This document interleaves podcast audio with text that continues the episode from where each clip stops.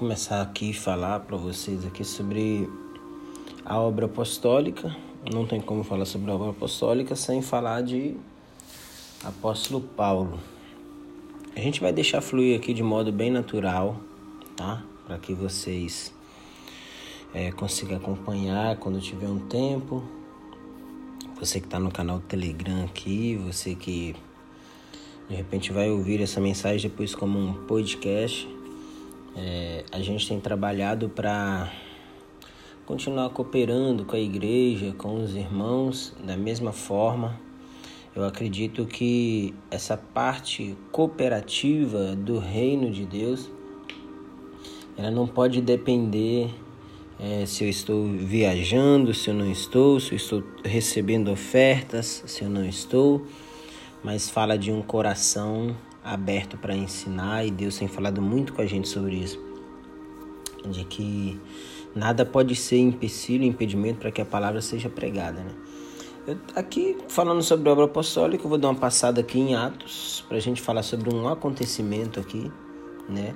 Que é Atos 16, isso mesmo, Atos 16, a partir do versículo 6. Atos 16, a partir do versículo 6, está escrito assim: e, viajando por toda a região da Frígia e da Galáxia, região da Frígia e da Galácia, Paulo e seus companheiros de ministério foram impedidos pelo Espírito Santo de pregar a palavra na província da Ásia. Quando é, eles estavam na vizinhança, chegando na região de Mícia, procuraram subir até Bitínia, mas também o Espírito Santo não lhes permitiu. É. Então aqui, para a gente iniciar aqui essa conversa aqui sobre é, esse devocional, a gente tem que entender que existem coisas boas que o Espírito impede a gente de fazer. Paulo, o que ele ia fazer aqui é apenas ir pregar a palavra. Ele ia ensinar sobre o Espírito de Deus, ele ia ensinar sobre Jesus.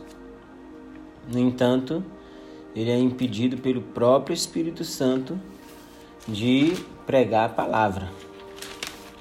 Então, nem tudo que é bom aos seus olhos é, quer dizer que tem a aprovação de Deus, que vai ser bom também para o propósito de Deus, né? É, você tem que ficar bem ligado com isso aí, senão a, a maioria dos nossos erros são assim.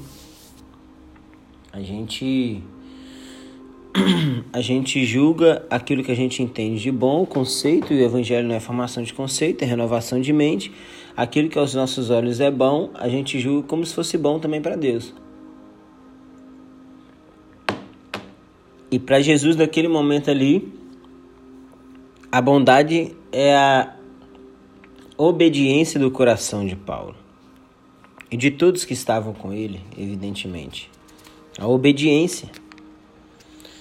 Você pega um pouco mais à frente, esse mesmo Paulo, ele continua a leitura aqui, ó.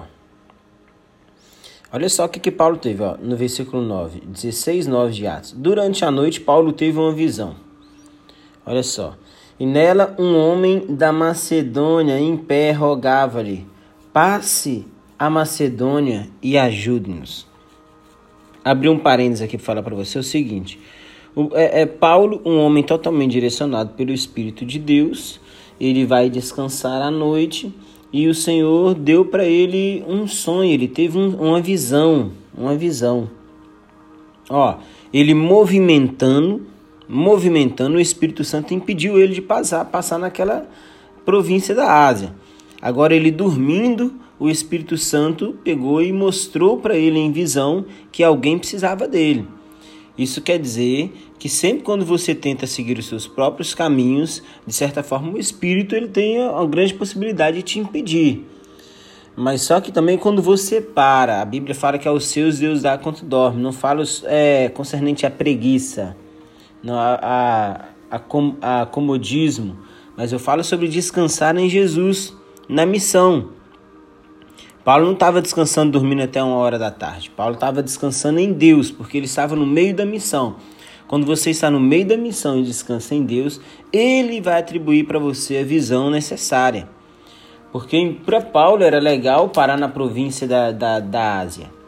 Mas para Jesus era legal Paulo ouvir o pedido de socorro de um homem. Você tem noção que o espírito de Paulo, quando ele está em um caminho de é, na vontade de Deus, é um caminho de devoção, o espírito de Paulo se conectou ao espírito de alguém que estava orando. Então você vê que é, a gente não pode se conectar com pessoas por afeições, eu já disse aqui outrora, ou por conveniência. Você tem que conectar com as pessoas pelo Espírito, o mesmo Espírito que habitava né, nesse homem da Macedônia que, que rogava, venha nos ajudar. Olha só que doideira, até para você ajudar alguém, o Espírito Santo tem, ele pode te mostrar. Você sabia disso? Que a maioria das nossas frustrações a gente se frustra porque a gente quer. Porque nesse momento Paulo teve uma visão no espírito aqui, ó. Olha que legal. Uma visão no espírito de quem ele haveria que, a ter que ajudar. E às vezes você julga a pessoa tão boazinha, ah, eu vou fazer isso para ela, e depois você fala, nossa, me traiu, me abandonou, me fez isso, me fez mal e tal, tal. Eu pergunto para você, você está fazendo no espírito? A gente precisa começar a caminhar dentro dessa veia, fazer todas essas coisas dentro do espírito. Ó, imediatamente após ter recebido a visão, imediatamente não fica protelando, não fica perguntando Deus se é Deus confirma, confirma, confirma. Gente, para com isso. Paulo não ficou perguntando. Ele recebeu a visão e imediatamente preparou todos para partir rumo à Macedônia. E a gente ora mal, a gente ora e ora mal. Por que a gente ora mal? É, ele não recebe. Porque a gente ora pedindo a Deus aquilo que ele já deu. Deus deu uma visão, meu irmão. Vai rumo a ela. Entra no caminho dela. Quando, Deus, quando Paulo recebeu a visão, ele não viu quem era o homem. Ele só obedeceu, juntou todo mundo e falou: Vamos partir para Macedônia. E o Senhor iria apresentar a ele a pessoa. Então é, é uma espécie de uma caça ao tesouro. É uma espécie de uma caça ao tesouro. Ele recebe a visão e ele fala: Uau, recebi a visão, agora, bom dia, filho. Recebi a visão, um beijo. Te amo recebeu a visão e agora eu vou obedecer e caçar o tesouro que me Oi, foi. Acordou agora, esse menino é lindo. Agora ele vai correr atrás da, da, daquilo que foi revelado para ele. Então entenda. Primeiro, o Espírito Santo te impede de fazer algumas coisas aparentemente legais. Segundo, você descansa em Deus dentro da missão que lhe foi confiada. E terceiro, você vai seguir fielmente a visão que lhe foi confiada. Você não vai ficar protelando, esperando, tentando responsabilizar Deus pela sua falta de fé, não. Hum. Tem gente que faz isso. Não tem fé. Então é, deixa de ir fazer o que Deus direcionou por falta de fé. Aí é,